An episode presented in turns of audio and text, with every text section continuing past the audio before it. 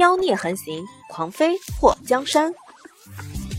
作者：夜舞倾城，演播：醉黄林。祸水两年来个子长高了不少，虽然还不到十五岁，不过一马平川的胸也鼓起了两个小包，就是身上的脂肪还太少，穿着男装就算不束胸。都很难看到鼓起的地方，让他每次低头都觉得想哭。这两年来，他在山谷里除了莫贪欢，就只见过乐朝风一个人。此时出了山谷，他看到路边有人经过，这心里头就有一种翻身农奴把歌唱的舒爽感。他记得三师兄的黑店离无量山并不远。不如先去找三师兄打听一下，这附近有没有人出售白虎皮。花卷儿，等我找到杀肉包子的凶手，到时候我让你亲口咬死他。你快点长牙。走累了，祸水就找个地方坐下休息。花卷儿是他给虎仔取的名字，这小老虎和他有缘。他带着它，也算是给自己找了一个伴儿。虽然没养过这么小的动物，不过祸水觉得自己连莫贪欢那个难伺候的家伙都能养好，更何况一只还没记事儿的老虎。他给虎仔冲了点自制的奶粉，自己吃了一个馒头。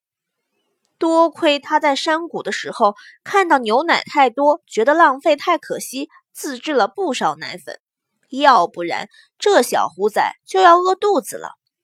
一人一虎吃饱喝足后，又上路了。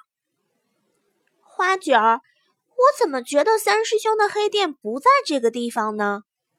祸水从山谷出来，走了一天也没看到乐朝风的黑店。喵！花卷儿躺在背篓里叫了一声，打了个哈欠。觉得自己吃饱后有点困了，祸水越走就越觉得自己走错了。等他看到前面出现了很高的城墙后，把嘴张大。贵阳，祸水看到城门上的大字后，彻底的意识到自己是真的走错路了。看天色也不算早，祸水觉得既然到了这里，那就先投宿一宿再说吧。背着花卷，他跟着进城的百姓往城门口走。筐里面的是什么？城门口守卫此时一个个盘查。祸水前面的人用担子挑了两筐蔬菜，看到守卫检查，马上掀起来让人家看。看到那些守卫把菜筐翻了翻后才放行，祸水眼眸眯了一下。大娘。这贵阳城守卫好严啊！祸水拉住一个挎着两个里面装着鸭蛋篮子进城卖的大娘询问：“城里面出了什么事情吗？”这位小哥，你是外地来的吧？咱们贵阳有齐国最大的狩猎场，皇帝每年都会带着京都的文武官员和家眷们来贵阳狩猎。这几天都在严查进城的人呢，怕有乱党混进城，冲撞了皇帝。皇帝狩猎，祸水的眼眸动了一下。是啊，现在入城都要有身份证明，要不然不会放行的。什么身份证明？祸水暗道糟了，他一个没户口的黑户，去哪里弄证明？附近村镇里的百姓，如果要进城，都要找里长写上哪个村谁家的。如果没有的话，连城都不让进。大娘，你贵姓啊？我姓魏。魏大娘，我是来投奔亲戚的。我父母双亡，独自一人从临阳过来的。去哪里找人写身份证明啊？祸水一脸的愁容，魏大娘，你能带我进去吗？我不是坏人，真的不是。祸水这可怜的模样，瞬间就让这个魏大娘产生了同情。要不然咋说这是个看脸的世界呢？祸水长得本就娇小纤细，眉目如画，如今这可怜兮兮的模样，别说眼前这个心肠软的魏大娘，就算是七尺男儿的心也软成豆腐了。你这孩子也是真可怜。正好我有个和你年纪差不多的孙子，等下要是有人问你，你就说是我孙子吧。我看你也不像坏人，就带你进城去投亲。谢谢魏大娘，你真是我恩人。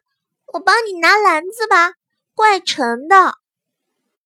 不用啦，不用啦，你背着那么大个筐也不容易。魏大娘。我年轻有力气着呢，你自己拎着两个篮子进城，也没人帮衬一把，你就别和我客气了。我把你送到你卖鸭蛋的地方。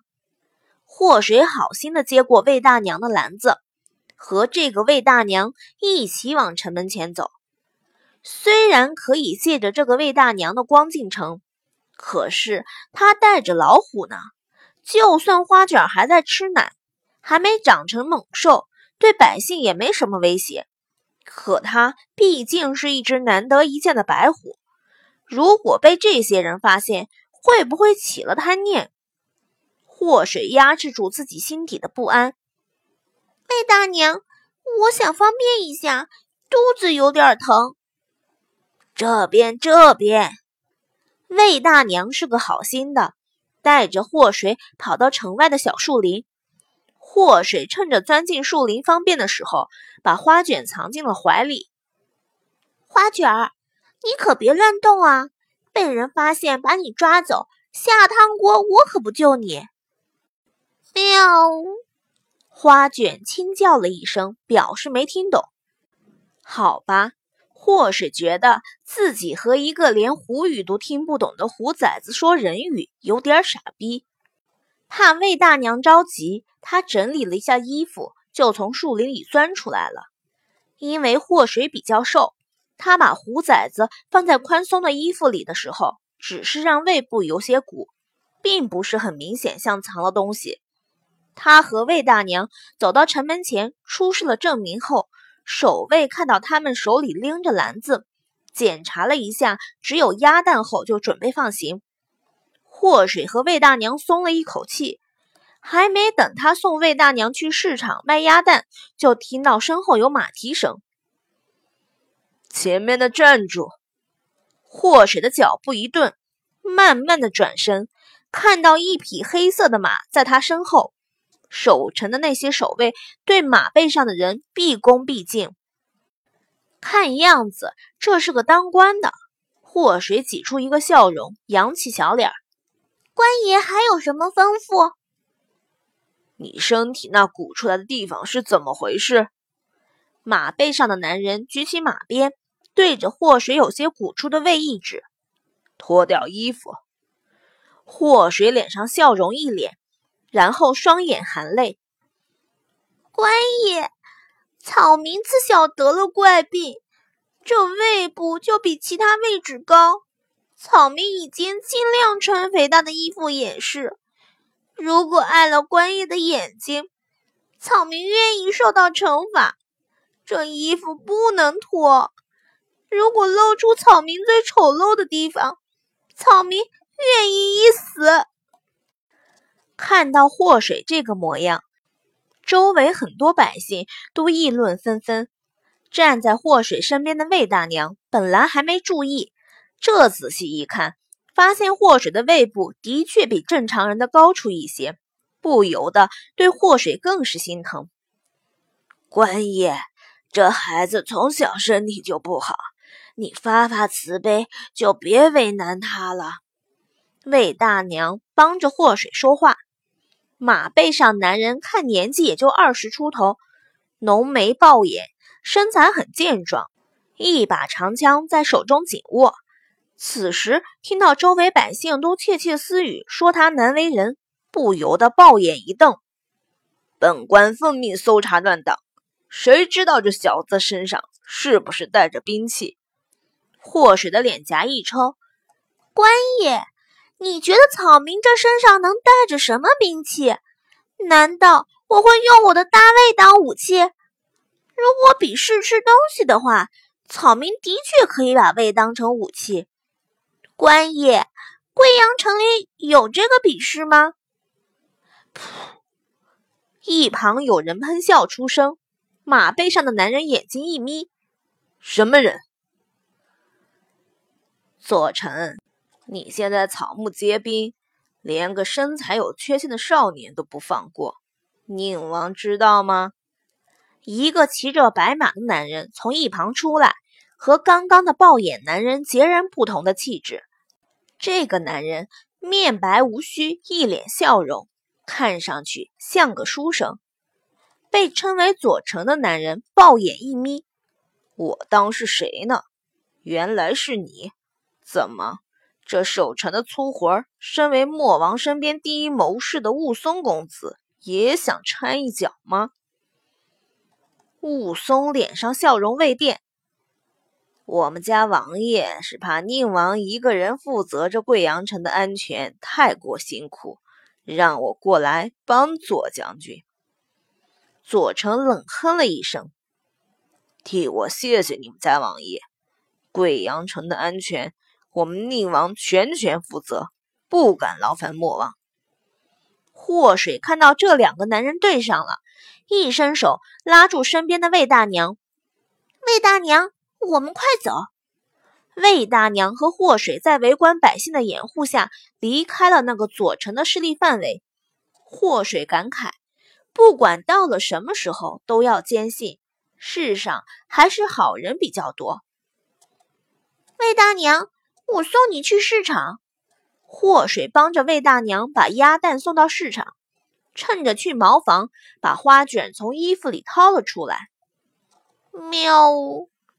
花卷非常委屈地看着祸水，他听话的一动都没动，脚都麻了。花卷，你真乖，晚上给你加餐。祸水在他的脑门亲了一口，把花卷放在自己背后的背篓里后，跑去帮着魏大娘吆喝卖鸭蛋。祸水脸皮厚，会吆喝。很快，魏大娘带来的两筐鸭蛋都卖掉了。魏大娘很想给祸水钱表示感谢，祸水则是从自己兜里掏出五两银子塞给魏大娘：“小哥儿啊，你怎么反过来还要给我钱呢？”魏大娘说什么都不收。大娘，今天要不是你的话，我怕是连城门都进不来。这是我的心意，你千万别推辞。魏大娘，你是好人，应该有好报。祸水直接把银子扔到魏大娘的篮子里，然后转身就跑。小哥，你叫什么呀？以后再看到你的时候，我好把银子还你。祸水回头对着魏大娘挥了挥手，叫我红领巾。辞别了魏大娘后，祸水背着花卷儿，准备先找家客栈。贵阳城的大街上总是有官兵拿着兵器巡逻，看样子皇帝来狩猎是件天大的事情。祸水觉得天一黑，城里查的会更严。要是被人发现他没有身份证明，估计要把他当成乱党给抓起来。太大的客栈，他不敢投诉。找了半天，找到一家看上去比较小的客栈。你这个疯婆子，赶快滚出去！再敢进来捣乱，老子打断你的腿！祸水刚刚走进客栈，就听到里面有人吵吵嚷嚷，紧接着一个人被从里面推了出来，正好撞在他的身上。